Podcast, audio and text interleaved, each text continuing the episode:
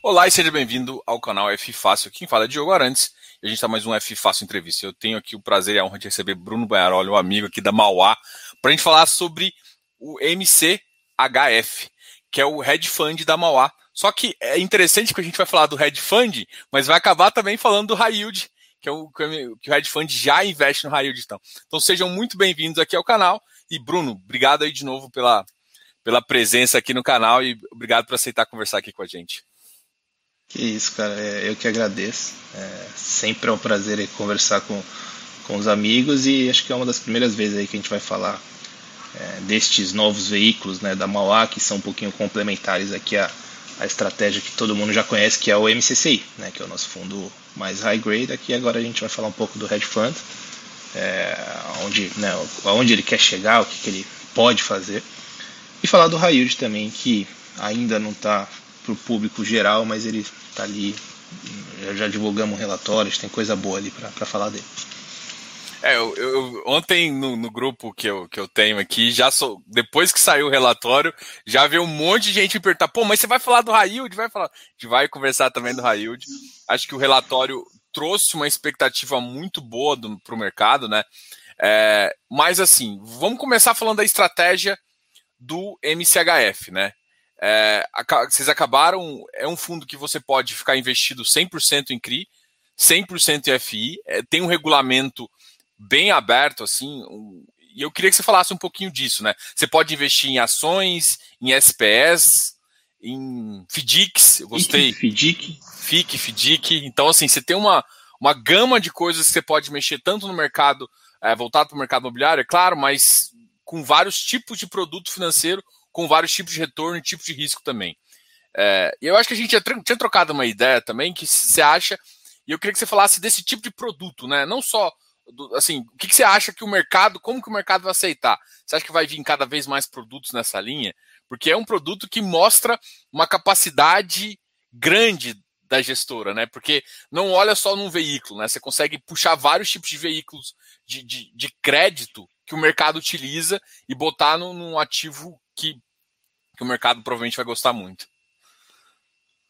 Perfeito. É, acho que a tua leitura é, é, muito próxima daquilo que a gente pensou quando a gente desenhou o produto. É, respondendo aí algumas coisas que você falou, com certeza veio para ficar essa tese, né? Essa tese de é, um produto um pouco mais sofisticado para o varejo. Por que, que veio para ficar? É, acho que sem entrar assim, em pormenores né, do que está acontecendo agora, se pô, tá, o FIX está caro, se o FIX está barato, a gente vai concordar que está barato e tudo mais, mas assim, e se a gente pudesse esquecer disso por um instante? Né? E o hedge fund ele vem para fazer isso. Com uma coisa que o mercado definitivamente tem hoje é profundidade e profissionalismo. Tá? É, o mercado de fundos imobiliários tem muitas gestoras espetaculares que atuam no mercado seja na parte mais de TVM, né, títulos e valores imobiliários, ou seja, CRIs, debêntures imobiliários, é, e os próprios é, FIIs, né, o FOF que compra outros FIIs, e seja o pessoal que opera muito bem o tijolo, e seja o pessoal que opera os dois, ou os híbridos, né, o equity preferencial, uma dívida conversível, um FDIC meio, meio crédito, meio mussarela, e tem, tem, tem bastante coisa para operar. Isso daqui, assim, é uma coisa, é uma coisa que a gente fazia já há muito tempo. Então, quem acompanha a gente desde o BMCC de 2019 é, me escutou falar assim: ó, oh, gente, a gente está aparecendo agora para vocês, mas a gente não está começando agora. A gente atua aqui desde 2010 nesse, nesse mercado imobiliário. A Mauá como, como companhia, contamos toda a nossa história, etc. E isso não é só nosso, assim, outras empresas muito, muito, muito competentes que fazem o, o, o ganham bastante dinheiro no imobiliário operando com capital mais institucional, né, com o capital que tem uma característica de risco um pouco diferente. Quando você tem aí o mercado de varejo, é, é, e o mercado de varejo ele começou do mais simples, migrando para o mais complexo. E hoje a gente tem um mercado com mais profundidade. É, hoje a gente tem uma série de gestoras. Né? Hoje a gente tem é, muita liquidez. Então a gente até fez alguns estudos ali mostrando que em 2015 você tinha quatro fundos imobiliários que tinham liquidez de mais de um milhão de reais por dia. Né? Hoje a gente tem mais de 70. É, se você olhar os fundos, lá em, em 2015, mais da metade dos fundos eram aqueles fundos de gestão passivo, né, que basicamente você tem um empreendimento, só o FII é quase que só uma casca em volta do empreendimento. De lá para cá, todos os fundos que saíram foram fundos de gestão ativa. Então hoje 80, 90% da indústria são fundos de gestão ativa. É, é, número de gestoras de FII assim, triplicou. Assim, tem... O mercado ficou mais profundo. Esse é um trem que já saiu da estação, já foi e não volta. Né? Você pode falar, pô, mas se os juros vai para 40%, o mercado vai acabar? Não vai acabar. Por quê? Porque o mercado ele já até os conduítes no mercado já estão construídos, né? É, é, o fundo imobiliário já é uma já é uma classe de ativo. Então o, o, assessor de investimento, né? O, o investidor que está olhando para os seus investimentos aqui com, com, com bastante sofisticação, ele já não pergunta mais se ele deve ter a classe de fundos imobiliários. Ele só pergunta quanto ele deve ter do portfólio dele de fundos imobiliários. Não tem mais o CI. O CI já ficou para trás, né? de 2015, aquilo lá já, já passou. Por que eu estou falando toda essa história? Assim, porque isso invariavelmente vai desaguar no mercado de fundo imobiliário com produtos um pouco mais sofisticados. E o que é o produto um pouco mais sofisticado? É o hedge fund. E aí, assim, vai, pode até ter várias nomenclaturas, tá? Acho que tem essa nomenclatura hedge fund, vai ter uma nomenclatura multi-estratégia, vai... a nomenclatura não importa. O que importa é, os gestores estão querendo trabalhar com outras, outras possibilidades, né? Estão querendo ter um, esse mandato um pouco mais amplo, é, para poder, voltando ao que eu estava falando no começo, esquecer onde está o IFIX nesse momento. Porque o FOF puro, né, muitas vezes ele se torna vítima do, do, do, do, do seu próprio arcabouço. Porque você tem uma componente ali de distribuição de dividendos, e você tem uma componente de ganho de capital. Quando está subindo, está tudo bem. Quando está de lado, está caindo, começa a ficar um pouco mais difícil. Você vai começar a queimar um pouco da sua gordura. Quando você viu, você virou um pouco de refém das circunstâncias. Né? Isso, isso, isso é uma dinâmica que acontece na indústria que não é necessariamente a melhor dinâmica é, para ser materializada para o cotista. Então, é necessário, no momento que você ter alternativas. A alternativa mais óbvia é o CRI. Né, o, e foi, acho que, um subterfúgio muito interessante aí que, que né, muitos FOFs usaram e tudo mais. Mas existem outras também. Então aí a gente vem com esse leque amplo de poder investir no MySPR, poder investir no FIP, poder investir no FDIC, poder também investir no CRI. E você ter aqui a possibilidade de você navegar em diferentes instrumentos de maneira que você não vai ficar tão refém do que está acontecendo com o IFIX ou de qual é a notícia que nova que saiu hoje que vai fazer cair ou subir, ou esse tipo de coisa. Você vai estar muito mais no fundamento. Às vezes você vai estar olhando mais para longo prazo, às vezes você vai estar com uma estrutura ali, por exemplo, acho que a gente fala muito do FDIC imobiliário, que é um bom veículo, e hoje a legislação não permite o FDIC ir para a mão do varejo. Né? O FDIC, por construção, né, pela, pela 358, instrução CVM 358, ele só pode para investidores profissionais. Né? É, então, você está tendo acesso. É bom, financiamento imobiliário é muito comum você fazer via FDIC. Tem ótimos FDICs de financiamento imobiliário. Como a gente também tem, como outros, outros caras têm. Então, acho que são, são nuances aqui assim que abrem é, bastante espaço para o investidor de varejo começar a ganhar dinheiro junto com o institucional. Né? O institucional sempre é um pouquinho mais esperto, vamos dizer assim. Então, ele sempre está um pouquinho antes. Então, o que, o que acontecia, assim, em muitas casas eles, a gente tinha esse, esse, esse mandato, vamos dizer, o mais, uh, o mais direto, né, aquele mais pão com manteiga, acabava sendo um mandato mais com cara de varejo e um pouco mais complexo, era uma cara mais institucional. Então o que a gente está fazendo agora, né, o que a gente fez com o Hedge Fund, é poder trazer um pouco deste pedaço aqui do, do, do que a gente ganha dinheiro no imobiliário, os club deals imobiliários, trazer um pouquinho aqui é, para o mercado de fundos imobiliários, através né, do hedge fund, para esse mercado de varejo né, que eu estou falando, que é você pô, entrar lá no, no home broker e comprar sua cota. Então, é todo esse arcabouço que o regulamento do, do, do, do, do nosso hedge fund e de, de outros né, que surgiram e que vão vir a surgir vai, vai permitir a fazer. Tá? Acho que a tese grande é essa: você está em vários instrumentos para você atuar em vários momentos do ciclo diferente, não ficando é, refém né, do, do que está acontecendo na notícia do jornal e podendo trazer um pouco de como a gente opera no, no, no, adequando, né, como a gente opera com o institucional, operando com o varejo também. Tá? Acho que esse é o, o resumo da ópera, não tão resumido. Não, e esse resumo é interessante porque você consegue fazer uma coisa, né? O varejo ele tem mais dificuldade de entender o longo prazo, né? E um produto como esse, você pode fazer as duas coisas para o cara. Falar assim, ó, peraí, eu te entrego uma renda boa agora, mas eu estou pensando no, no futuro para você.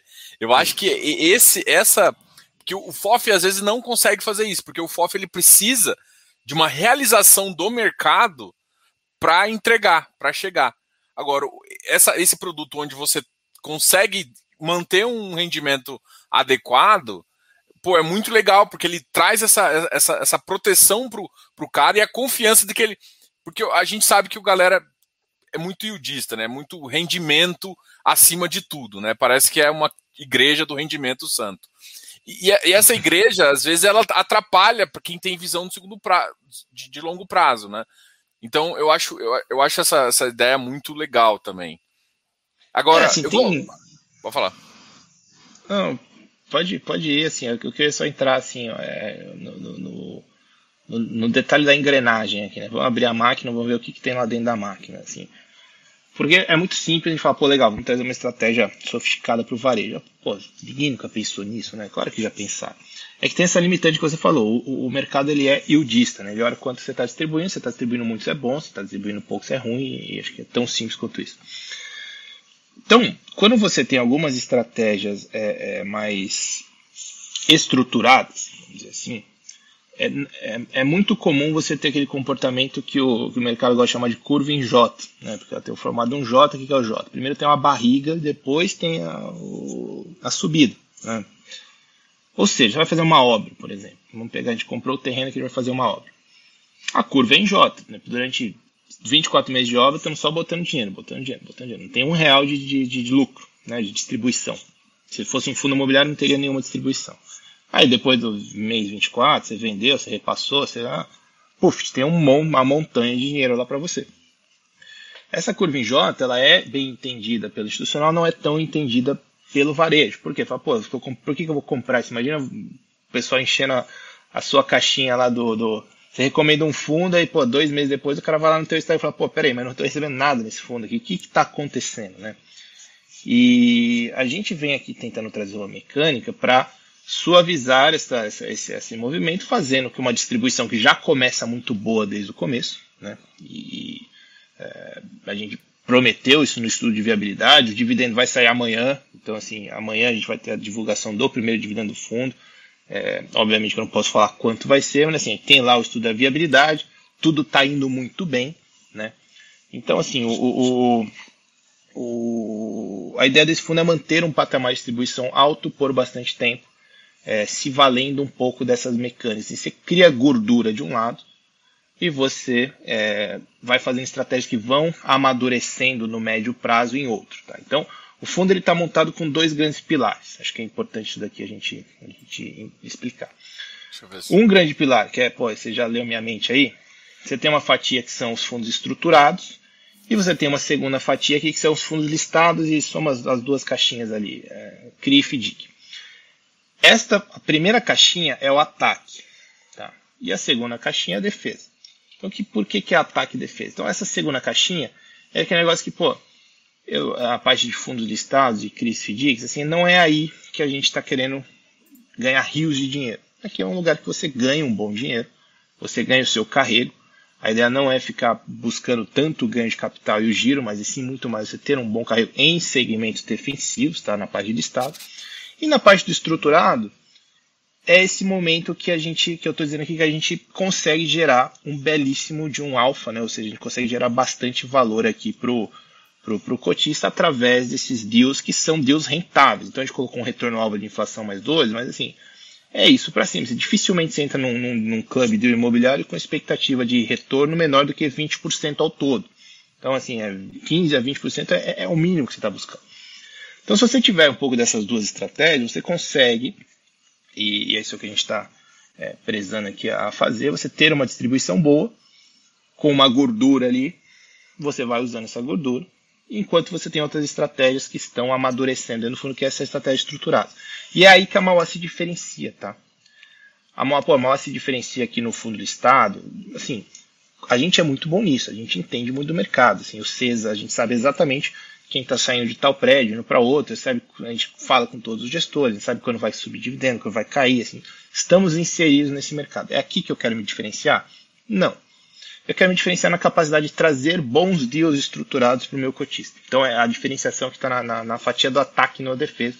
A Mauá é craque nisso. A Mauá faz isso. Quem acompanha o nosso fundo, o MCCI, MCCI.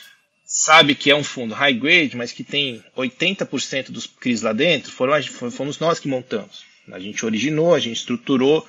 Eu, eu sempre brinco, eu tenho o WhatsApp aqui de todos os devedores a gente é dono do papel, assim, não é que, pô, eu tenho um pedacinho e tem que chamar uma assembleia com 15 caras. Não, é a gente. É a assembleia é a gente que vota, a gente que né, negocia. Eu sei, a gente sabe exatamente ali o que tem na página 13 do contrato, pô, é, porque foi a gente construir essas coisas são importantes. Né? Você cria um arcabouço de defesa em cima do seu CRI. E a mesma lógica, quando você feito com o incorporador, você oferece um CRI. Às vezes não é o que ele precisa. Às vezes ele precisa de uma operação diferente, às vezes precisa de um, de um aporte num terreno. Às vezes precisa de uma dívida que não é bem dívida, é um negócio meio híbrido. Às vezes ele precisa montar um FDIC, às vezes ele precisa encapsular tudo aquilo num FIC, às vezes ele precisa te vender SPE, às vezes você precisa montar num fundo imobiliário assim. O capital é um pouco agnóstico. E muitas vezes a necessidade daquele cara que você conversa, ele, ela é outra. E assim, o nosso network, o nosso ferramental já está aí, já funciona há 10 anos. E a gente já faz isso para institucional. Então, assim, é uma adequação aqui. Isso daqui é mais um veículo para participar das nossas estratégias institucionais, mas não como uma saída. Né? Porque ele fala, pô, não, eu vou comprar, vou desenvolver, vou locar, quando tiver tudo legal, eu vou vender para o varejo, no fundo imobiliário. Esse é o padrão. A gente está fazendo um veículo aqui para participar de co-investimento em estratégias imobiliárias que a gente faz, mas mais no começo. Não no final, quando já está tudo maduro. No começo. Por quê? Tem mais risco. Né? Você está correndo outro tipo de risco de desenvolvimento, riscos comerciais, etc., riscos de retrofit, por exemplo, mas são os riscos é, é, é, de um mercado imobiliário padrão que te trazem uma remuneração maior. Então isso daqui calibrado, obviamente, numa estratégia ataque e defesa, não é que esse fundo aqui é puta rock and roll, comprando terreno em todo lugar, não é isso. Mas ele é um híbrido aqui de ataque e defesa que é interessante. E aí a gente cai é, na, na, a gente cai aqui na, na ideia, pô, como é que a gente mantém essa distribuição. E a gente tem um grande é, veículo, que acho que é importante aí introduzir o papo, que é o Mauá Capital High Yield.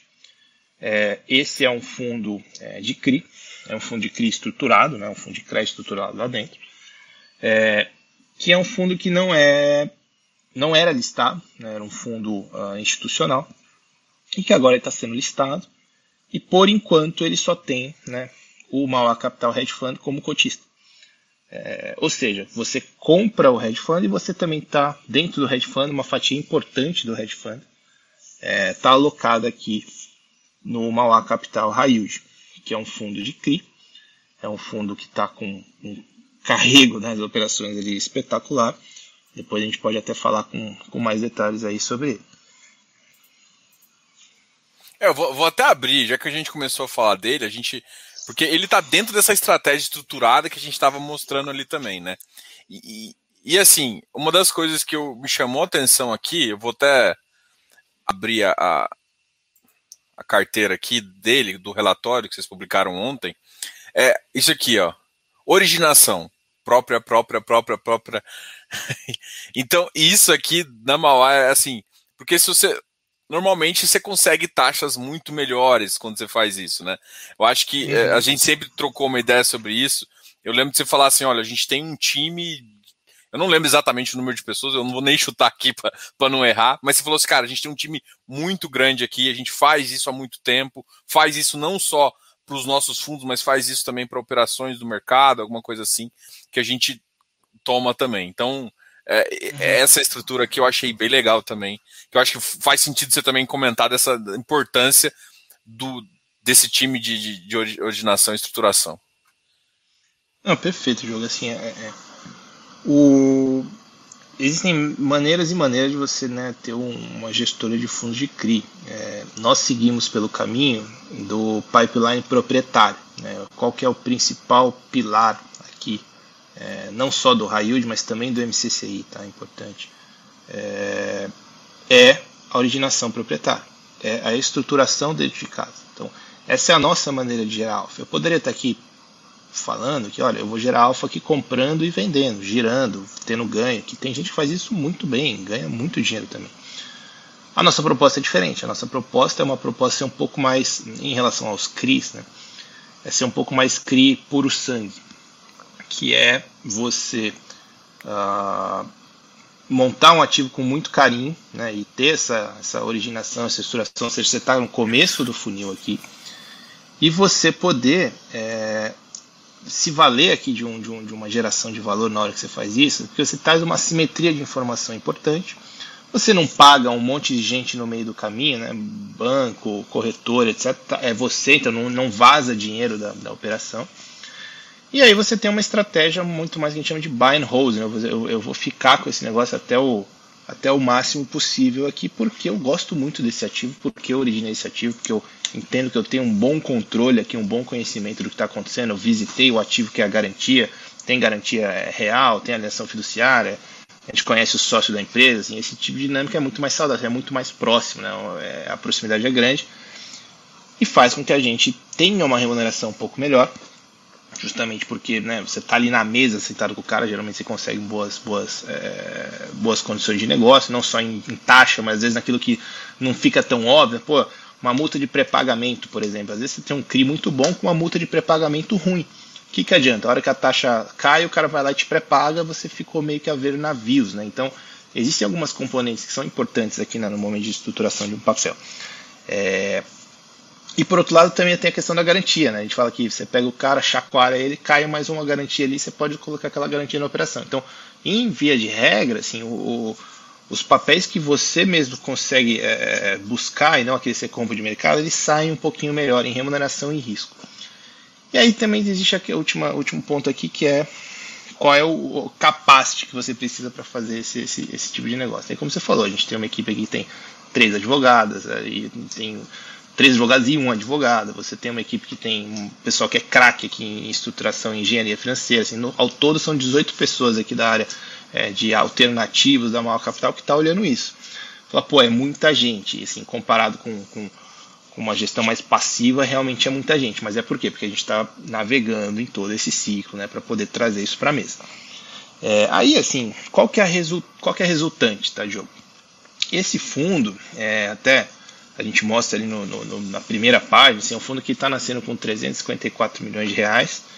O primeiro dividendo público dele, né, porque antes os dividendos eram, como eu falei, era um fundo é, é, exclusivo, né, um fundo fechado institucional.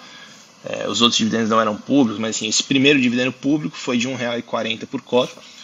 Os antigos sempre nessa, nessa linha, tá? É, apesar de não serem públicos. Os ativos ali têm um carrego na média de inflação mais 12, né, os CRIs, com o loan to value médio 49%, ou seja, tem 2 para 1 aqui de garantia real, alienação fiduciária, para cada um real de dívida. É até parecido com o MCCI nesse aspecto, o MCCI é um pouquinho menor, o loan to value, mas o, a, a, o princípio aqui de alocação é a mesma coisa, tá? E a gente tem aí, sim, é um fundo que, obviamente, comparado com o MCCI, ele traz uma, uma componente de risco maior, ele carrega tranches subordinadas, enquanto o MCCI carrega só as tranches sênior. E, mas ele traz uma rentabilidade né, executada e esperada é, significativamente maior. Mas estas são as únicas diferenças. Tá? Se você olhar, comparar MCCI com MCHY, em termos de locação por segmento, por exemplo, é muito parecido. Por quê? Porque você tem que estar em alguns segmentos é, é, mais defensivos em dados momentos. Então hoje a gente tem uma, uma, uma tanto no MCCI quanto no High Yield, é muito concentrada no logístico. Segundo lugar, residencial. Terceiro lugar, comercial. O Yield só tem isso. Então fala, pô, você tem ali 0,3 de loteamento. Tem que até dar zoom ali para olhar quanto tem. Porque não é uma carteira, não é uma carteira high yield é, é uma cadeia que paga bem, né? E aí é, tem que pensar aqui no componente de safra, tá? Foi uma carteira que foi construída primordialmente lá para meados de 2017 2018. Então ela vem maturando ali no nosso, nos nossos fundos já há bastante tempo. Então quando essa carteira foi construída, é, eram momentos diferentes de tesouro de, né, de NTNB eram momentos diferentes de taxas, né, de spreads de crédito. Então a gente tem uma operação, é, por exemplo, a, a maior operação aqui do, do, deste fundo hoje, que é a operação é, de Bela Luna, né, Belu 11, é uma debênture imobiliária, É uma operação que tem como garantia empreendimentos comerciais na cidade de São Paulo. Não são, não é o prédio AAA da Faria Lima, mas assim, é, são prédios A e B. Só que o loan value da operação é um to value super adequado. E hoje, uma operação como essas, né, são prédios locados, assim, ela, a operação gera receita o suficiente para se pagar. Uma operação dessa como essa não estaria saindo a inflação mais 12,75, que foi o que a gente fez. Né? Ela estaria saindo numa taxa menor do que isso. Significativamente menor, eu diria. Da hoje, acho que teria gente comprando a inflação mais 8 ou menos essa operação. Então por quê? Porque foi momentos diferentes. Então, é, os CRIs, todos os CRIs aqui que a gente olha aqui, eles foram criados em momentos diferentes de mercado. Então a gente consegue, né, com, esse, com essa construção, com esse mix aqui de, de, de conceitos, pô, um fundo com 100% com estruturação proprietária, seguindo um pouco das, é, da, da, da, das métricas que a Mauá gosta de olhar, de segmento, de, de garantia real, de índice de cobertura de juros, de né, proteções ali de, com os fundos de reserva e afins, é, somado com momentos diferentes de mercado, você tem um fundo hoje que está pagando muito bem e as operações elas não são operações tão é, arriscadas quanto a gente veria num fundo de rentabilidade similar hoje. Tá? Então acho que é um pouco da minha leitura, é, obviamente enviesada aqui como leitor, mas como gestor, mas é, mas é a minha leitura sobre esse fundo. Se não é um fundo que está é, deslocado na curva de risco-retorno. Tá? tá você está recebendo mais retorno pelo risco que está sendo corrido. É, então, assim, acho que é um belo, tá, tá, tá, um belíssimo fundo, por isso que a gente fez uma alocação no hedge funds, uma alocação muito importante é, nesse, nesse raio. Tá? É, uma, eu tenho uma curiosidade aqui, e é justamente o seguinte: normalmente, quando a gente vê a estrutura de debênture, mesmo uma debênture imobiliária, é, vocês basicamente estruturaram, porque assim, eu, vi, eu já vi Cribenture, onde você pega o, o, a debenture como lastro. Você basicamente uhum. montou essa estrutura sem exatamente ter que pagar securizador alguma coisa. Eu, eu não, é, essa, uhum. Esse tipo de operação, sinceramente, eu não, não acho tão comum de ver. Eu, se eu não me engano, uhum, uhum. a maioria que eu já ouvi debêntures, mas as debêntures puras mesmo, só emissão de dívida. Às vezes tem cessionamento de alguma coisa, mas com alienação fiduciária. Que, é, aqui, por exemplo, tem essa total de garantia, algumas outras coisas, duas parcelas de PMT, não é tão comum, uhum. porque basicamente, em vez de vocês enveloparem no, no, no CRI, vocês mantiveram a estrutura de debêntures, mas criaram uma, uma parte legal ali para ter essa, essa questão. Uhum. É isso é, mesmo? É assim, é, é, é, o CRI, assim, ele, ele sempre necessita de um lastro imobiliário, né? Ele não necessita de uma garantia imobiliária, mas ele necessita de um lastro imobiliário. É, obviamente é uma boa prática e a gente na maior a gente só faz com garantia imobiliária também, mas a necessidade legal ela é uma, uma um lastro.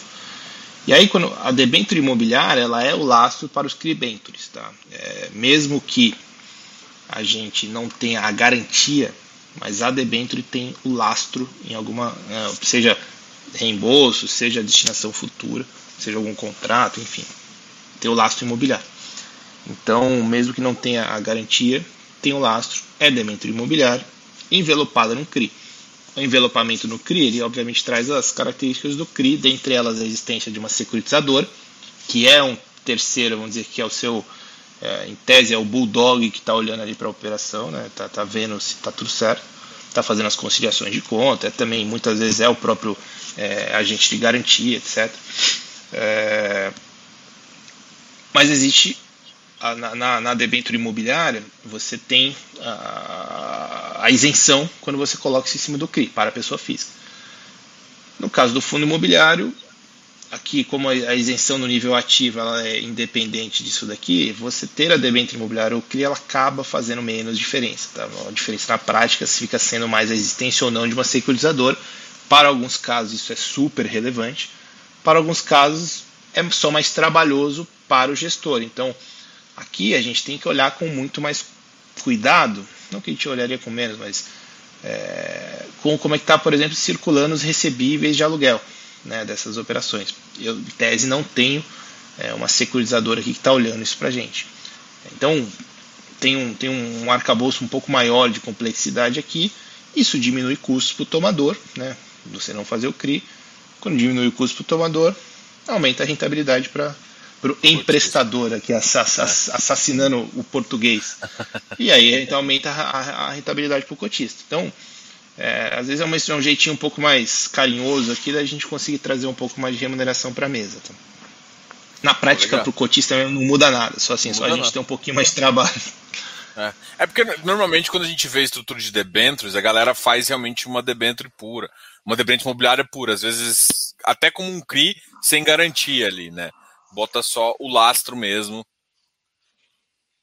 Mas vocês gostam bastante de garantia, né? Acho que não, não, não, vocês não têm operação sem garantia, isso é uma característica. Não, nem aqui, nem no MCC, assim. É, acho que existem existem alguns sine qua non aqui, né? E essa daqui é um sine qua non, assim. O próprio o, o conceito de que só com lastro sem garantia real, ele é, ele é um conceito um pouco difícil de, de você engolir, assim. É, alguém está sendo enganado em algum momento da cadeia, né? Acho que no final do dia é isso.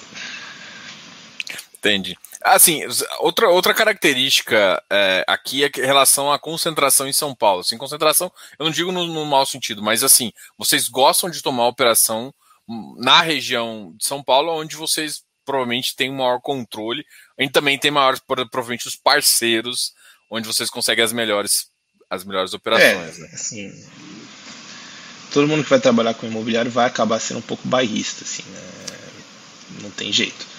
É, o, seu, o seu network está próximo de você, assim, é muito mais fácil, a gente visita 100% dos ativos, é muito mais fácil a gente visitar com recorrência em São Paulo, você acaba sendo mais simpático as coisas estão perto de você e se controla melhor.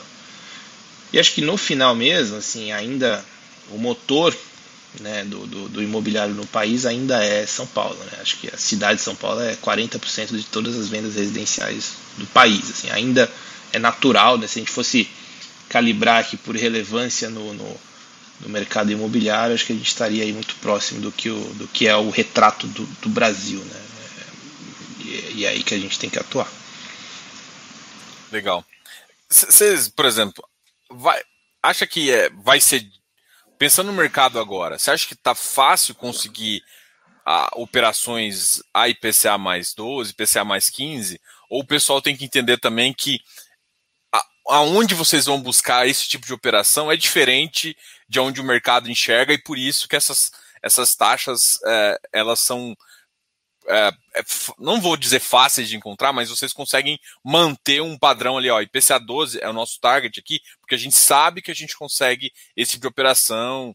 Às vezes a gente pode até tomar uma operação um pouco mais baixa, mas é, no contexto todo a gente consegue manter, entregar isso. Uhum. É, assim, a resposta direta é que não tem não. assim, é, se alguém quiser comprar as operações desse fundo aqui ao preço né, ao par, a gente não vai vender nenhuma delas, sem dúvida. A cota do fundo está uma cota 100, mas assim, não vale 100, né? Existe negociações aí na, na casa de 120 reais. E por que esse ágio? Porque ele precifica justamente essa diferença entre é, o que é o mercado de hoje e o que é o mercado na época que essas operações foram construídas. Então, assim, no imobiliário, para você com exceção da, da, daquela mosca branca, sabe? Aquele negócio que é super raro, isso é exceção da exceção da exceção, que às vezes aparece, né? E acho que o nosso trabalho também é ficar de olho aberto aqui às moscas brancas, mas tira essa exceção por um instante. É, no imobiliário, para você buscar mais taxa, você tem que, né, tem que abrir mão de alguma coisa. Ou você vai para outras localidades, além do Centrão, São Paulo, da Faria Lima, ou você vai para outros segmentos, além do coração ali, que é o logístico, comercial, residencial, ou você vai para outros tipos de risco, que aí é você ir para uma construção, você ir para um, né, um outro tipo de, de, tomar outro tipo de risco além do puro risco aqui do imóvel pronto, né, um projeto, um desenvolvimento, etc. Então, são essas, são essas três alternativas que você tem. Então, onde é que você vai buscar uma inflação mais 12? Às vezes você sair da, né, beber água fora da Faria Lima, e como bons gestores falam, é uma alternativa. Uma outra alternativa é você buscar segmentos menos é, tradicionais. Né? Existe o segmento de loteamento, existe o segmento de multipropriedade, existe outros tipos de segmento imobiliário. Uma outra alternativa é você buscar é, um desenvolvimento, uma obra, você buscar um fim de obra, você buscar tomar algum outro tipo de risco, né? alguma reestruturação, alguma coisa que, puta, o aluguel que o prédio fornece não é suficiente para para pagar o seu CRI, então você tem que contar com uma componente de, de, de, risco de crédito na conta, ou um retrofit, etc, etc. É, são, é, essas são as únicas três alternativas, né, com exceção das moscas brancas, para você ganhar mais taxa no imobiliário. Assim, ultimamente, né, e com, com bastante liquidez vinda para o segmento de fundo de CRI, né, vamos lembrar que é, em 2003 anos atrás, fundos de CRI eram mais ou menos 5 bilhões, né, hoje são quase 40. Então, assim, teve muita liquidez entrando. Então, assim, o pessoal já foi para outras localidades, o pessoal já foi para outros segmentos, o pessoal já foi tomar outro tipo de risco. Tá, tudo está sendo mais ou menos ocupado. E quando tem muita gente ocupando, começa a briga ali por taxa cai. Então não está, não, assim, não é trivial, né, não é nem um pouco trivial você encontrar operações nesse tipo de carrego a mercado. Você tem que fazer alguma coisa diferente. Você tem que ir aí voltando para o começo né, da conversa, você tem que estar no começo do funil. Você não pode se dar o luxo de, de deixar um centavo sair da operação. Então você tem que fazer uma debênture ao invés de fazer um CRI para. Não, não, não seja a única alternativa, né? só listando, para você economizar um pouquinho você tem que pô, ter o contato direto com o cara, com o tomador, para fazer de um jeito um pouco diferente ali, para né, entregar alguma coisinha que ele precisa para você conseguir uma remuneração maior. Você não pode ficar pagando um monte de gente no meio da cadeia. E assim, você não vai comprar isso no secundário. Se você for comprar hoje uma operação inflação mais 12 no secundário, algum problema ela tem. Sem nenhuma dúvida, algum problema ela tem. Né? Ou tem algum risco ali que você não está enxergando que o cara está te vendendo, porque esse cara vai segurar isso para ele. Certo? Você tem uma inflação, uma operação boa hoje de inflação mais 12, você não vende. Você não deveria vender, não sei que você né, esteja querendo queimar dinheiro.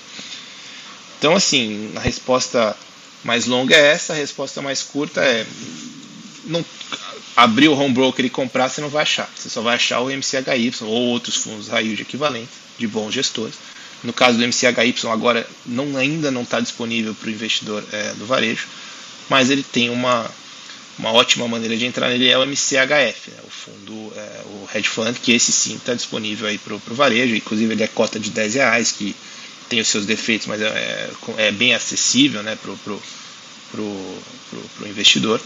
É uma maneira de você estar tá exposto né, nesse, nesse, indiretamente nesse produto e eventualmente esse produto também vai ser listado no mercado. Acho que tudo no seu tempo, ele é um produto um pouco né, como o raio, a gente tem que tomar cuidado, né, ver como é que vai ser o comportamento dele no mercado antes de tudo é, para depois a gente poder fazer a listagem. Acho que a intenção aqui não é crescer sem freio, é só é tomar cuidado com, com, com, os produtos que a gente coloca no mercado. Não, com certeza. E, e assim, voltando agora assim, para o pessoal que chegou agora, o que, que a gente que, que a gente falou, né? A gente começou a conversar sobre a estrutura do hedge fund, e o hedge fund hoje investe é, 65 milhões, ele captou mais ou menos 83 milhões, se eu estiver falando besteira, você me fala aqui. Ele, ele investiu 65 milhões, inclusive vocês soltaram um fato relevante que não iria cobrar a taxa de gestão aí do fundo. Isso significa que mais ou menos 78% do, do fundo, é, do, do hedge fund, está investido nesse high yield. É por isso também que a gente está trocando essa ideia, até para conhecer um pouquinho da visão de estratégia deles. Aí eles comentaram aqui no começo falando da, da, do tipo de operação estruturada, e agora a gente pode falar também um pouquinho sobre os alternativos, né? A gente tem a, a, essa, essa estrutura onde a gente pegou uma, parte estruturada, e agora o restante dos alternativos seriam é, o próprio mercado imobiliário agora, o FOF. Como é que você enxerga um pouco de oportunidade também uhum. desse mercado? Não, perfeito.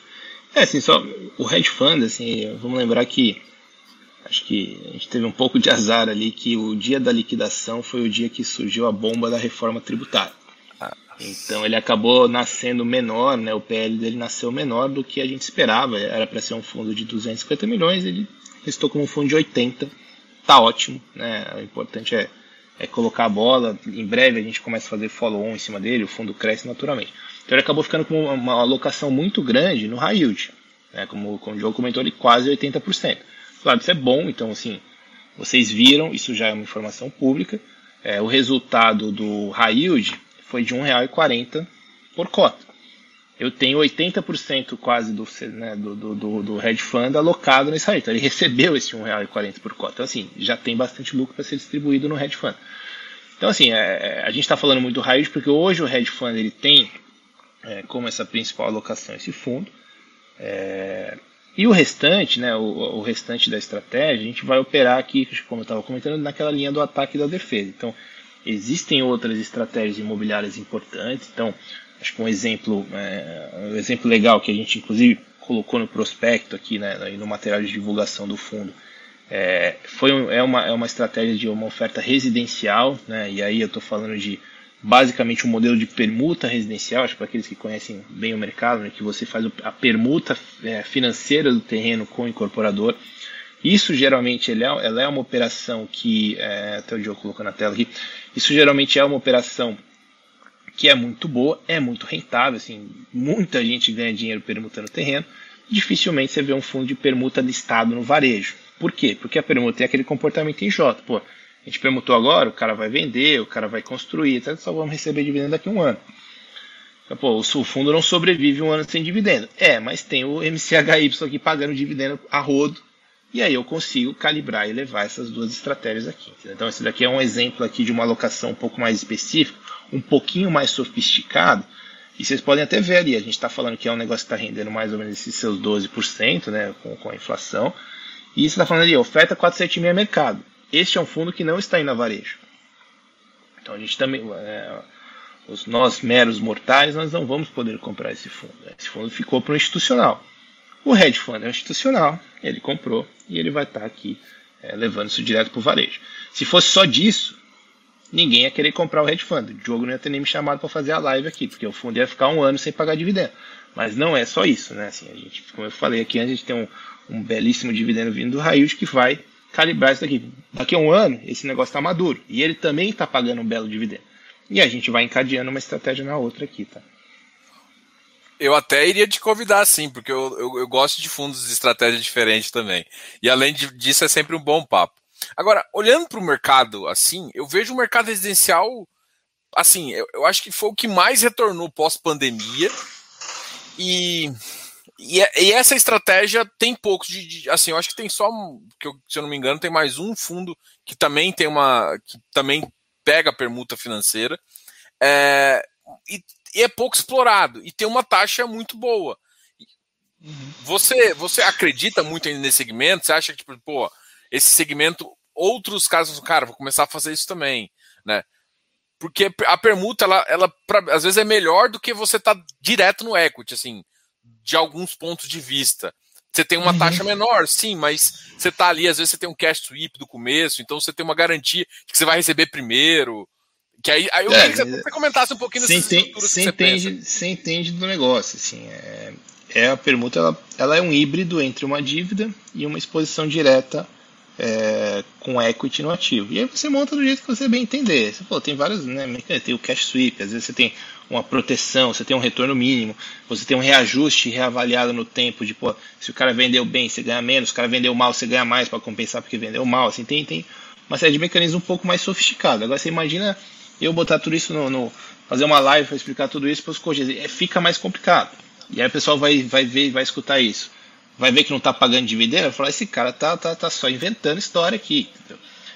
Então por isso que a gente é, é, tem um pouco dessa dessa, dessa ideia aqui de trazer a estratégia um pouco mais sofisticada, trazer assim a transparência do que está acontecendo por trás né, da, da, estratégia. Isso vai ter 100% aqui no, no, no, relatório do, do, do MCHF. É, mas é trazer um pouco mais desta sofisticação. Assim, pô, residencial está indo muito bem, especialmente São Paulo. Né? Esse fundo específico que eu estou falando aqui é, é residencial São Paulo. Se os dados, né, a gente pode abrir, mostrar, puta, recorde de venda, recorde de lançamento, recorde de disponibilidade de financiamento, que acho que é a principal força motriz aqui. E NCC subindo, o que, que vai acontecer com o preço? Vai subir. Assim, não tem, não tem para um dia. Assim, ou, ou, todo mundo quebra ou sobe preço. Então, assim, ou, então isso é, pô, eu quero estar posicionado isso? Lógico que eu quero. Né? É lógico que eu quero. E, e veículo melhor para fazer isso é você pode, assim, o que, que tem de residencial no varejo? O que, que tem de residencial hoje de fundo imobiliário? Você tem a parte da renda residencial, que é uma belíssima estratégia, mas é uma estratégia mais madura. O pé já está pronto, já está alocado, etc. Como é que você vai ficar exposto, através de um fundo imobiliário, à valorização do mercado residencial? Assim, vamos, vamos dizer que a gente tem uma bola de cristal aqui, a gente viu que o preço do apartamento em São Paulo vai subir você não, não quer comprar um apartamento, você não tem dinheiro para comprar, você não quer enfiar todo o seu dinheiro num apartamento só, você quer, você quer diversificação. O que, você vai fazer? Você tem alguns fundos de desenvolvimento residencial acontecendo, têm pouca liquidez, né, em sua maioria, por quê? Porque eles têm aquele comportamento mais errático de dividendo. Então você pode comprar um monte agora de. Tem, tem bons fundos de desenvolvimento residencial, tá? Listados em bolsa, ótimos fundos, de ótimos gestores. Não, assim, vai demorar para o cara te pagar um bom dividendo, se ele está entrando no ciclo agora. Muita gente vai fazendo isso, aí pô, depois de uns 3, 4 anos o fundo pegou no tranco, já tem os dividendos passados, paga hoje, vai fazendo futuro legal. Aqui a gente está fazendo a mesma coisa, só que a gente está fazendo isso com outra, a outra, outra estratégia acoplada é, a, essa, a essas estratégias aqui, como essa de residencial, tá? Então acho que no, no, no final aqui o, o desenho fica muito interessante, tá? Fica muito interessante. Acho que o hedge fund, apesar de ter nascido ali no, no meio da, da reforma tributária, foi um fundo que segurou o preço de cota, né? Até quem entrou no IPO ficou super feliz, sub, abriu subindo, assim, tá estável, não tá, né? Tá, tá, tá negociando acima do, do preço da emissão. O dividendo primeiro lançado vai ser o dividendo que a gente vai anunciar amanhã. Aí tá o estudo de viabilidade, mas assim, se eu tenho se eu tenho fundo aqui que me paga 1,40 por cota e eu tenho 1, 80% desse fundo, dá para saber que vai ser um número é, até, até maior do que esse. Então, assim, tá bom. Né? Acho que a estratégia está fazendo bastante sucesso. A ideia agora, obviamente, é, é deixar com que esse fundo né, amadureça e, cresça um pouquinho. É. E assim, acaba que o fundo também ele é beneficiado positivamente, porque até, até as, suas, as suas projeções de inflação, o que estão um pouco diferentemente, o mercado deu uma explodida na inflação, né? Então acaba que, que, esses, que essas dívidas atreladas à inflação entregam um resultado um pouco melhor também, né? Vocês são bem conservadores aqui no estudo de viabilidade e nossa inflação ela tá nada conservadora aí. É, é, não, não tá, não tá. Não, mas assim, a rentabilidade, obviamente, os fundos de papel eles são beneficiados né, por toda essa de inflação e pelo aumento de CDI, assim, na veia, né? Porque você recebe mensal ali em relação a isso. Então, sim, a gente tem as premissas ali que conservadoras, mas vamos dizer, vamos dizer que são otimistas, né? A gente está brigando por um, por um bom Brasil aqui, com o Brasil com, com taxas mais, mais, mais razoáveis, mas a gente está protegido caso não seja. Então, um pouco de um pouco de cada um dos dois aqui. E assim, o carrego, né, a componente de carrego é, do, do do, do, MCHY é muito alta. Né? Além da inflação, você tem o papel ali, tem papel inflação mais 12, 2,75, 10, 7. Assim, tem, e tem as três subordinadas, até que é, um, que, é um, que é um negócio legal da gente comentar e desmistificar. Assim, a subordinação, né, o senior e a sub, ele funciona obviamente por uma segregação de risco e retorno. Né? Eu tenho um negócio aqui, pô, de vez de vender cheeseburger para todo mundo, o cara não gosta de queijo, eu separei o queijo para um e o hambúrguer para. É segregação de risco e retorno. Então, assim, o MCC o MCC não compra tranche subordinada, só compra tranche. É um fundo high grade, né? não vai pagar o absurdo de, de, de, de dividendos, porque você está correndo menos risco. O high yield ele compra tranche subordinada. Então, se você olhar lá, tem mais ou menos 20% do fundo que são tranches subordinadas das operações residenciais. É, e tem uma outra parte também que é da uma operação de, de CB, a tranche subordinado. Essa eu, eu, eu é, uma, é uma subordinação quase que pro forma, tá? De verdade, porque ela funcionou muito bem no momento em que o papel foi montado, porque eu separei 70% de um lado, 30% do outro. Então eu diminuí o loan to value da minha, da minha tranche sênior. Só que aconteceu que esse papel já é tão antigo e o to value já caiu tanto, porque os ativos lá valem tanto, que hoje a, a diferença entre a senior e a sub está muito pequena. Mas existem as subordinadas dos residenciais, e essa acho que é, que é importante. Assim, por quê? Porque lá é onde estão né, dezenas, centenas de créditos, e essa subordinada é aquela que pega a primeira, a primeira porrada da inadimplência. Então, assim, ela, se você olhar a, a ela rende absurdos. Não é pouco, ela é um absurdo. Aí quando você discute, o absurdo eu estou falando assim, é inflação mais 40, tá? não, não, não é pouco, é muito. Se o, o, quem entende de CRI, com certeza já fez isso, você tem lá no nosso relatório, você vai ter o número, o código CTIP de cada um dos CRI. Então eu convido o pessoal a entrar, ver o código CTIP e ver qual é a taxa do CRI.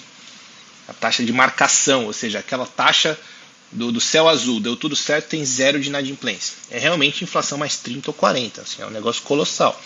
Só que essa não é a vida. A vida é tem inadimplência. A vida é, tem é, pré-pagamento, tem dinâmica, tem custos do CRI, etc. Tudo isso é arcado pela, pela subordinada. É, na prática, o que acontece? A, a, taxa de inflação mais 40 cai para inflação mais 20. É isso. Né? Assim, tá bom ainda. Então, assim, é, é acho que a, a, o conceito aqui da, da, subordinação, ele tem, obviamente, não, não é, né, não é para todo mundo. Tem um, tem um rock and roll aqui, então pode, um mês vai pagar 2%, o outro mês vai pagar meio por cento nas subordinadas. Né? Isso vai acontecer. Agora, o próprio fundo, né, o high yield, ele tem esse, como eu falei, mais ou menos 20% aqui dessa subordinada. Então, primeiro que o restante do fundo high yield é um pouco mais previsível. Então, o high yield se vai ser mais rock and roll, mas não vai ser tão rock and roll quanto as subordinadas.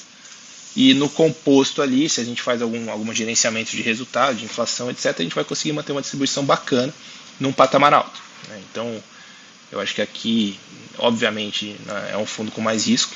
E aqui com o risco, eu estou falando assim, chacoalhar, né?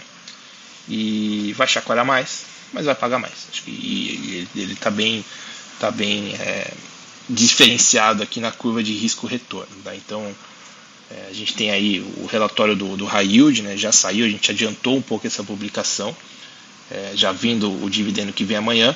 O Hedge Fund, o relatório está no forno, né, vai sair aí nos, nos próximos dias. Uh, a gente é, usou o, o, tem o material publicitário, como ele está muito próximo da realidade, né, o cara consegue se informar lá. A alocação do hedge fund é 80% no high yield, então dá para fazer uma boa, uma boa análise. E aí a gente vai ter a publicação de relatório e né, vamos seguir a vida aqui com os dois fundos. É, show de bola. E, e, eu acho que vai conseguir o pessoal entender um pouquinho, né? De, de como. Porque eu acho que assim, quem, quem costuma investir, vê o, vê o material ali da oferta e aí depois vê como é que está sendo montado até.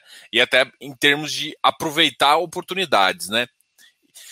Como é que você enxerga assim? Porque uma conversa que a gente estava no começo, o iFix ficou de graça, assim. Às vezes eu falo assim, eu imagino que às vezes você fala assim, peraí, deixa eu comprar um, um caminhão de algumas coisas aqui. É, eu sei que deve dar uma vontade em alguns setores, assim, né? Eu até vou, vou compartilhar aqui uma, uma questão que estava até no material, que é um pouco das visões em relação a, a, ao curto prazo que vocês estavam enxergando, assim, e o que, que vocês, assim, eu, eu não quero aqui adiantar nada, mas eu quero, eu imagino que vocês podem ter utilizado parte do, do, do, do capital ali para aproveitar uhum. essa, essa gratuidade que a gente tem no FX. Ah, estamos usando, estamos usando, estamos usando. Assim, o, o é que assim, aqui é a defesa, né? Então, quando a gente coloca ali perspectivas e principalmente qual é a nossa alocação-alvo, é, levar em consideração qual é o objetivo dessa carteira. Então, se ela é uma carteira de defesa, eu vou estar tá overweight, né? eu vou estar bem exposto nos segmentos mais defensivos. O que, é defensivo? É recebível, logística e a parte de lajes corporativas é o, o, a nata, né? o Faria Lima, o ocupado, etc. O bom gestor. Né? Então, primordialmente, a nossa alocação está sendo nessa, nessa, nessa frente um pouco mais defensiva. É, não significa que a gente odeia os outros segmentos. Assim, é... Estamos evitando entrar nos segmentos cuja tese neste momento é o ganho de capital. Que aí acho que os exemplos óbvios é shopping center e hotelaria. Né? Por quê? Porque tá, a cota apanhou muito, né? sem dúvida. E quando voltar, vai voltar mais do que todos. Mas a pergunta é quando vai voltar. Né? Então, essa é a tese de ganho de capital é, não, não, a gente não está. É, a propósito que não é ter o ganho de capital na defesa, né? o ganho de capital está vindo do outro lado, está vindo do, yield, está é. vindo das operações estruturadas, etc. Então aqui a gente está um pouco mais segurando e, e, fazendo as alocações um pouco mais defensivas. Assim, eu só, a gente quer receber o nosso dividendo e a gente não quer errar, não quer ficar preso. Né? O, o problema do FOF é quando a tua cota, a cota que você comprou cai e você fica preso naquela posição. Você tem dificuldade de vender porque você vai gerar o, exercer aquele prejuízo. Então, assim, eu acho que o IFIX como um todo está caindo, né? como sempre, algumas coisas caem mais do que as outras. É... Me parece um movimento mais ligado a mercado né, do que a fundamento. E todos esses momentos, sem exceção, são bons momentos de compra. Então, há um ano atrás, no MCCI, mesmo o MCCI não comprando fundo em muitos fundos imobiliários, a gente estava com caixa e foi à feira na época da pandemia. Assim, ganhamos bastante dinheiro no MCCI fazendo isso.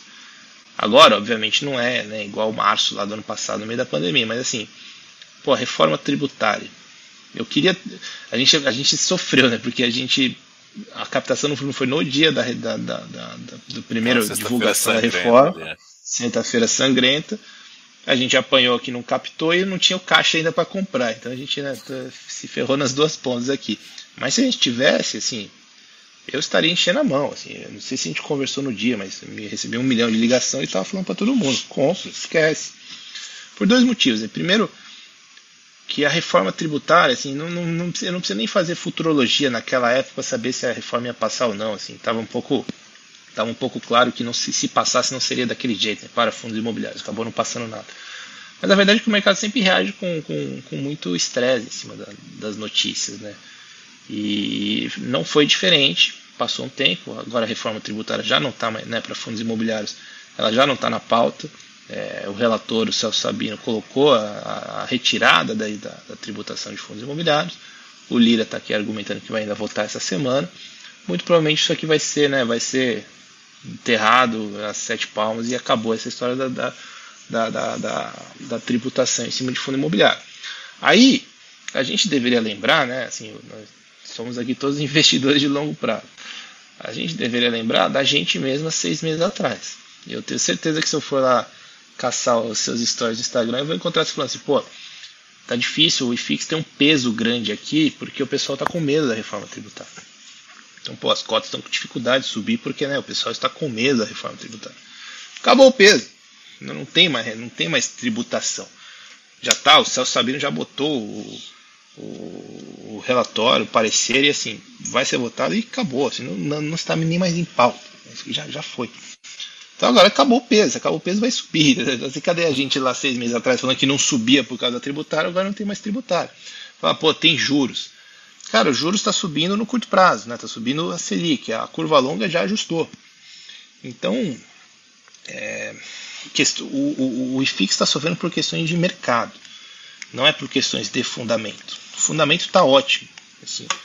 E aí o, fundo, o mercado bate tanto no, no, no, imobiliário que o fundamento ele fica espetacular. Assim, pô, você, lajes corporativas, não, pô, tá, tem muita coisa boa, muito abaixo do cuja posição. Ponto final. Logística sofreu menos. Tá? Logística sofreu menos porque acho que é, é, tá verificadamente. Acelerado é, muito, né? 2020. É, tem acelerado muito. Mas, cara, você pegar, você pegar a laje, você não precisa nem chegar no shopping center. Vamos dizer que você não quer ir lá no fundo. Pô, você tem muita, muita laje, muitos fundos bons de laje negociando com um valor baixo, muito baixo. E até assim, até os próprios recebíveis que né, ficaram caros, é, teve muita coisa que ficou caro com bastante área, tudo isso desinflou. Tem outras boas, boas, boas possibilidades de compra aqui também no segmento que é defensivo que vai se valorizar desses curto prazo. Né? O, que o CDI subiu e você recebe CDI spot, não CDI da, da longa. Então você tem esse tradezinho aqui de, de spot contra futuro que é muito bom. Agora, pô, shopping vai voltar? Mas claro, claro que vai, né? Mas alguém já foi no shopping aqui? Tá lotado, tá lotado. com certeza que tá lotado. Então, assim, onde é que tá indo o dinheiro das compras? Vai uma hora, vai chegar no dividendo. Vai ser amanhã? Provavelmente não. Vai ser semana que vem? Já não sei. Pode ser daqui a três meses, pode ser daqui a um ano. Assim, vai vir. Quem tem estômago, segura. Aqui não é exatamente o que a gente quer fazer, mas assim, quem tem estômago, segura, vai voltar. Shopping bom vai. Breve. O lojista está machucado, acho que sempre tem, nunca vai voltar assim amanhã o lojista geralmente está machucado, ficou com uma vacância menor, mas assim, pensa que a primeira fonte de, de crédito do lojista é não pagar o aluguel, então existe uma inadimplência alta ainda para ser corrigido, mas tudo isso vai se resolver, assim, o fundamento ele está ali, tá? o fundamento ele está ali, e cada vez que o IFIX fica barato por condições de mercado e não por fundamento, o investidor de longo prazo deveria estar na feira. Tá? Ah, eu acho que esse recado que você falou, eu acho que é pô, eu acho que talvez foi uma das melhores uh, falas que você podia comentar aqui. Justamente sim, cara, não perder o fundamento. O fluxo, na verdade, está começando a encaminhar. Então você tem ativos abaixo, olha lá, pô, você tá Lages está abaixo do preço de reposição, um monte. Só que precisa também ter paciência, né? É, eu falo que tipo, a gente não sabe quando vai voltar, mas a gente sabe que vai voltar. É, não sabe a data exata, mas volta. Não faz sentido alguns ativos estarem no preço que estão, né? E, e, assim, como, como gestor mesmo está falando aqui, a gente consegue é, enxergar isso e o mercado tem que aprender. Eu acho que todo mundo, o Bruno, uma das coisas que eu mais escuto, na verdade, agora, agora, é medo da taxa de juros, tá? A medo da taxa de juros está uma coisa assim, gente, mas olha, a curva ajusta. É porque o pessoal ainda não entendeu um pouco dessa dinâmica e tá. E assim, eu, eu falo pra galera que às vezes o desânimo de todo mundo em vender faz com que mais gente venda e faz com que é, isso piora essa sensação, né? Então acontece esse efeito. Tanto é que aconteceu em 2019, aquele efeito de compra excessiva, o pessoal pagando qualquer coisa em qualquer ativo, agora acontece o contrário, assim. Não sei se você enxerga um pouco é, esse uhum. movimento também meio de manada, assim, de sem, sem, sem pensar no fundamento mesmo. Uhum. Não, com certeza existe, assim, não é, não é exclusividade nossa. Todos os mercados existem isso, né? É, sem nenhuma exceção. Talvez aqui, por ser um mercado um pouco mais incipiente, tem um pouco mais de pessoa física, tem aquele cara que foi, entrou e não sabia exatamente no que ele estava entrando, esse cara vai, vai, é, vai acabar sofrendo. É, e vai acabar saindo muitas vezes. Então esse, esse efeito de manada ele existe. Agora, cara, mesmo com você comparando com o juros subindo, depois do susto inicial, pô, o Copom subiu, vai subir de novo. Lá. Você comparar lá o próprio FIX, tá nos seus mesmos 3, 4% acima, né, o dividend yield, do que a NTNB equivalente. Né, 3, 4% de remuneração, assim, muitas vezes 70, 80% a mais de remuneração. Cobre o risco de você estar tá investindo num fundo imobiliário, assim, que tem lastro, né, que tem é, muitas, os fundos que tem garantia, no fundo de tijolo que tem o tijolo, no, provavelmente sim. Então, assim, depois do susto inicial, o, os, os, os, o pessoal volta. Assim, eu, eu não eu apostaria assim que você não vai ver o número de cotistas é, diminuindo. Você vai ver uma desaceleração na entrada de cotistas. Né? É, eu falo duas coisas, né? Eu tenho uma impressão também que o mercado vai acabar sendo um pouco ajustado também por a entrada de mais investidor profissional e institucional, né? É, entrar mais fundo de pensão, mais multimercado, que vai chegar e olhar assim para o mercado ali, você vê um ativo na Faria Lima sendo negociado a X, 30 mil, 35 mil metros, de repente você vê um fundo semelhante ali, é, que tem basicamente os mesmos tipos de ativos sendo negociado a 25, 26, aí você fala assim, pô, peraí, não casa, e aí o, o cara, em vez de voltar no mercado real, começar a entrar ali também. Eu tenho uma expectativa uhum. nesse sentido também, que a, pra gente. Porque a, a gente é muito diferente da, da, da, bolsa em si, né? A bolsa, a gente. A pessoa física é uma fatia de 30%, 25% nessa faixa aí. Em compensação, no fundo imobiliário, a gente é 70%. E cresceu muito, sempre foi muito importante. Só que também é mais volátil, né? A pessoa ela entra errado e sai, e sai errado. E isso acaba. É, mas você tem toda a razão, mas assim, a gente não tá. Aos poucos a gente tá ficando mais parecido com a bolsa, sim, tá? É, tem muito FOF, então hoje os FOFs já são 10 a 15% do todo, então já é um, né, um gestor que dedica a vida para fazer aquilo. Então, em tese, o cara não entra tão errado assim.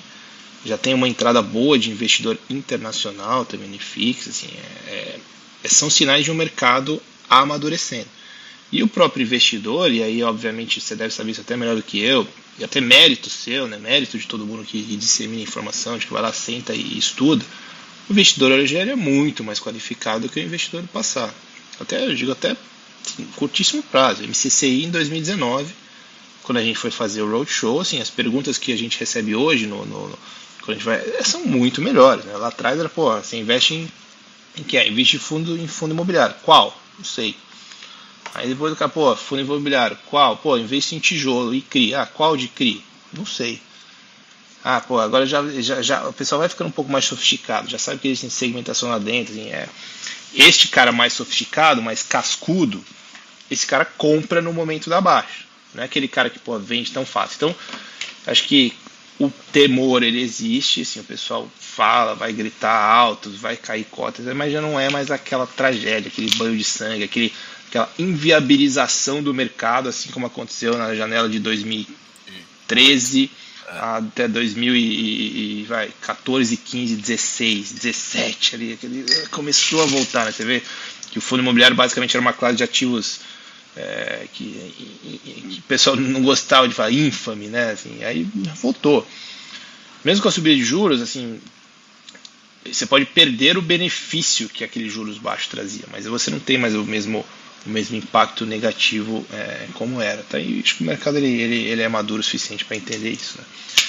Então, acho que sim, cada vez mais a gente fica mais parecido com o que acontece na, na, na própria bolsa de valores. Show. É, uma, uma pergunta, em termos de rentabilidade geral, assim, como você, assim, apesar de você estar tá correndo um risco um pouco de subordinada ali no, no high yield, mas por você ter uma exposição, às vezes, a equity, até a ação que você pode ter, você pode as, acabar também gerando um alfa maior e ele performar, às vezes, um pouco até melhor que o, que o próprio high yield, principalmente pensando no longo prazo, colocando essas operações, às vezes, é, de. Eu sei que às vezes. Até, né, eu acho, o que eu estou imaginando é que às vezes ele pode se performar melhor do que o. Eu sei que é foda você falar isso, porque eu enxergo isso que às vezes você pode performar um, inclusive melhor que o high yield e um pouco melhor do que a, que a viabilidade que você até projeta, comparando Não. as duas, entendeu? Assim, com, com certeza existem é, maneiras e, e, e, maneiras de você ganhar. Assim, o hedge fund ele tem uma alocação importante no high yield. O high yield ele ainda é um fundo de CRI né, no final do dia. E como um fundo de CRI, ele, ele tende a ter uma componente mais próxima de renda fixa. Enquanto a gente tiver outras estratégias ali, principalmente depois que elas amadurecerem no hedge fund, aí você está correto. Assim, ele pode realmente estar tá é, trazendo foi... outras componentes e, e, trazendo mais rentabilidade. É para ser um fundo que paga bem, tá? Assim, é, obviamente, essa é a intenção do fundo. Né? A intenção do fundo é essa. Foi essa a minha leitura mesmo. Porque assim, ah, no começo realmente você acaba você está 70% investido em vez de 100, acaba a, o rendimento sendo um pouco menor. Mas quando você coloca produtos que dá um atir e um ganho nominal muito maior, as, inclusive que às vezes as, as próprias subordinadas, você pode pegar esses 30% ali. É claro que você deve fazer o mix, botar FDIC, botar tudo, mas isso eu, eu vejo um potencial de entrega final bem interessante assim, entendeu? Então eu. Não, com certeza. Eu, eu gostei dessas estratégias, eu gostei dessa estratégia de vocês, achei que bem legal. Tô muito ansioso para ler o relatório, eu sei que vocês logo logo devem emitir aí. E queria agradecer até você vir conversar aqui com a gente sem o sem ter até o relatório assim. Muita gente é, perguntou aqui. O relatório ele, ele até esse primeiro vai até ser mais sem graça, né? Porque ele é 80% do high yield. Então, por isso que a gente antecipou o relatório do high yield, né? O hedge fund ele é tá muito com a cara dele. O restante de estratégia, de como é que a gente vai é, comandar o fundo aqui, isso está no material publicitário. Então o, o primeiro relatório está chegando, mas ele vai ter assim um pouco da carteira que a gente alocou, o que a gente conseguiu ganhar dinheiro ali, falando do para frentemente, né? Mas a principal alocação é a yield. Ela está ali, tá, e o relatório dela já está disponível. Então, à medida que o fundo for crescendo, essas outras estratégias vão ficar mais relevantes. Né? Acho que, que a ideia é eu até queria só pedir um instante aqui, porque eu vi um comentário aqui do Marcos e, e gente boa que faz diligência eu, eu, gosto. E aqui ele está falando o seguinte, que o papel está constando no nosso relatório com uma taxa de é, 20, é, 26,7 e no, no termo de securitização está lá como inflação mais 41,01. E a diferença aqui, né, assim, o, não foi o estagiário que errou. Foi justamente porque a gente faz esta premissa de inadimplência já convergindo na taxa do papel. Né? Então acho que isso é importante.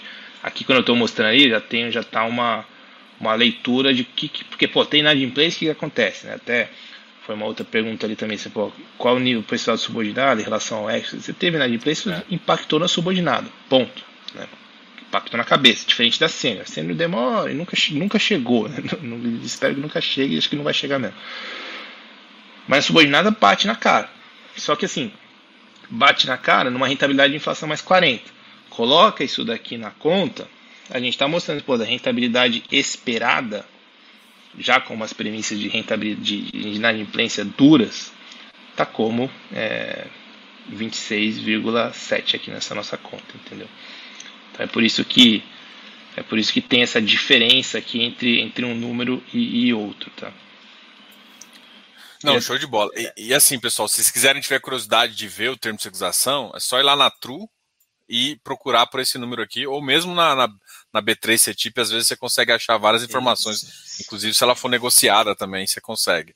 Mas eu, eu prefiro olhar primeiro na, na, Às vezes, eu não sei se a True coloca, mas algumas é, mas você pode colocar o agente, o agente, o agente fiduciário, tem uma boa fonte, né?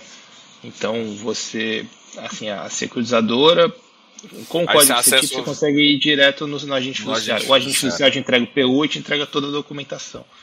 Aqui, esse daqui do aquele ponte era da Vortex. Então você entra no site da Vortex, você põe lá o.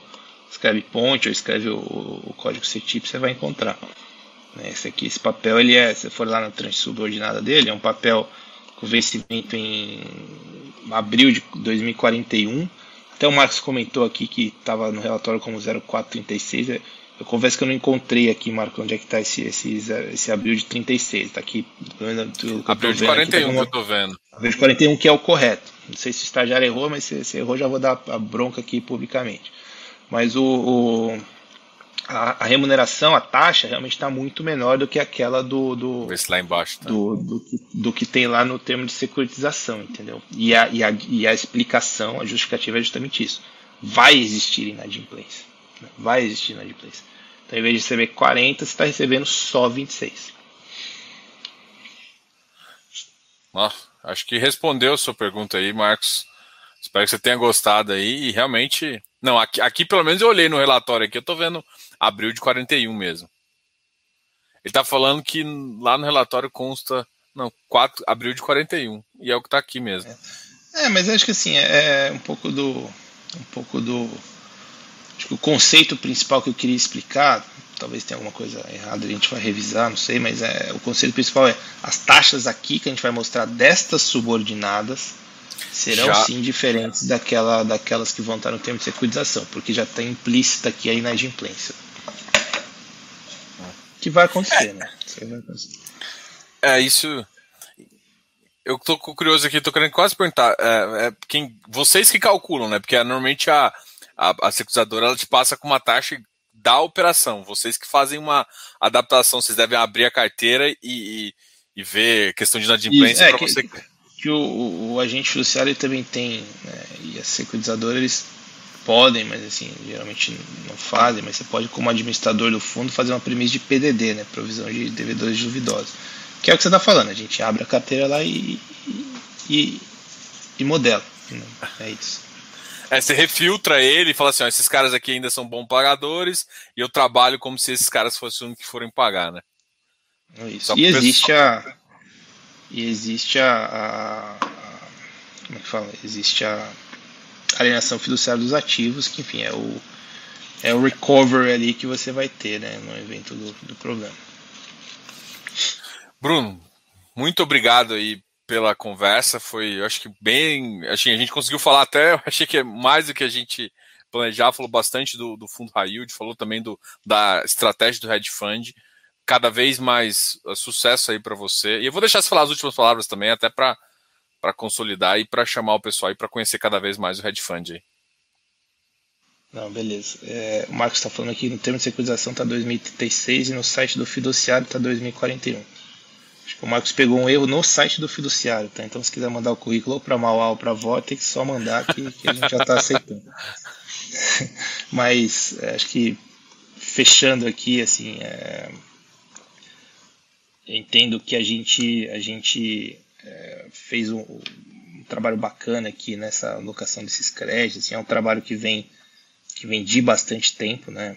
Como eu falei, boa parte da carteira aqui montada 16, 17, 18 e outros momentos conseguimos encapsular num fundo bom que já pagou um belíssimo primeiro dividendo de 1,40. Os dividendos passados eram, né, não são puros, mas eram parecidíssimos com isso, vai continuar pagando legal. E a gente montou a estratégia do hedge fund. Assim, o hedge fund ele tem, ele é diferente, ele não é o high yield, mas ele tem como estratégia isso, é ser metade ataque, metade defesa. Essa parte aqui dos fundos estruturados, dentro delas está o high yield, é onde você vai ganhar um bom dinheiro. E tem a parte aqui dos fundos líquidos que vai ser um pouco dessa defesa, assim, a, quase que uma gestão de caixa gerando algum valor. E ali na parte estruturada, eu vou ter estratégias maduras, como a do Hayut, que já estão pagando um bom rendimento, e as estratégias a amadurecer. O exemplo daquela estratégia do residencial que a gente estava comentando, que é uma coisa mais para daqui a um ano. E aí, no momento que o fundo, eu vou usando a gordura do maduro para manter a, a, distribuição lá, lá no alto, assim, como eu venho falando, é para ser um fundo para distribuir bem. É, é, e aí, quando as outras estratégias vão amadurecendo, elas vão juntando aqui no, no pacote. Né? Show. Pessoal, Beleza. muito obrigado aí. Os dados da Mauá, as informações, tanto de RI, está aqui embaixo, o site também está aqui. É, qualquer dúvida também pode falar aqui com o canal, que a gente faz essa ponte aqui com o Bruno e com o pessoal lá da Mauá, que sempre são me recebem muito bem, a gente tem uma, um bom contato aqui. Bruno, obrigado aí por aceitar essa conversa. Pô, sucesso aí, a gente vai conversar de novo aí, depois voltar a falar do MCCI também, que tem muita novidade nele assim que sair da oferta, a gente volta a ter uma conversa aí aqui no canal, com, com certeza. certeza. Com certeza. Bacana, Obrigado, pessoal. Cara, eu que agradeço o tempo de vocês e todo mundo que está assistindo. Obrigado, pessoal. Até mais. Obrigado, Bruno.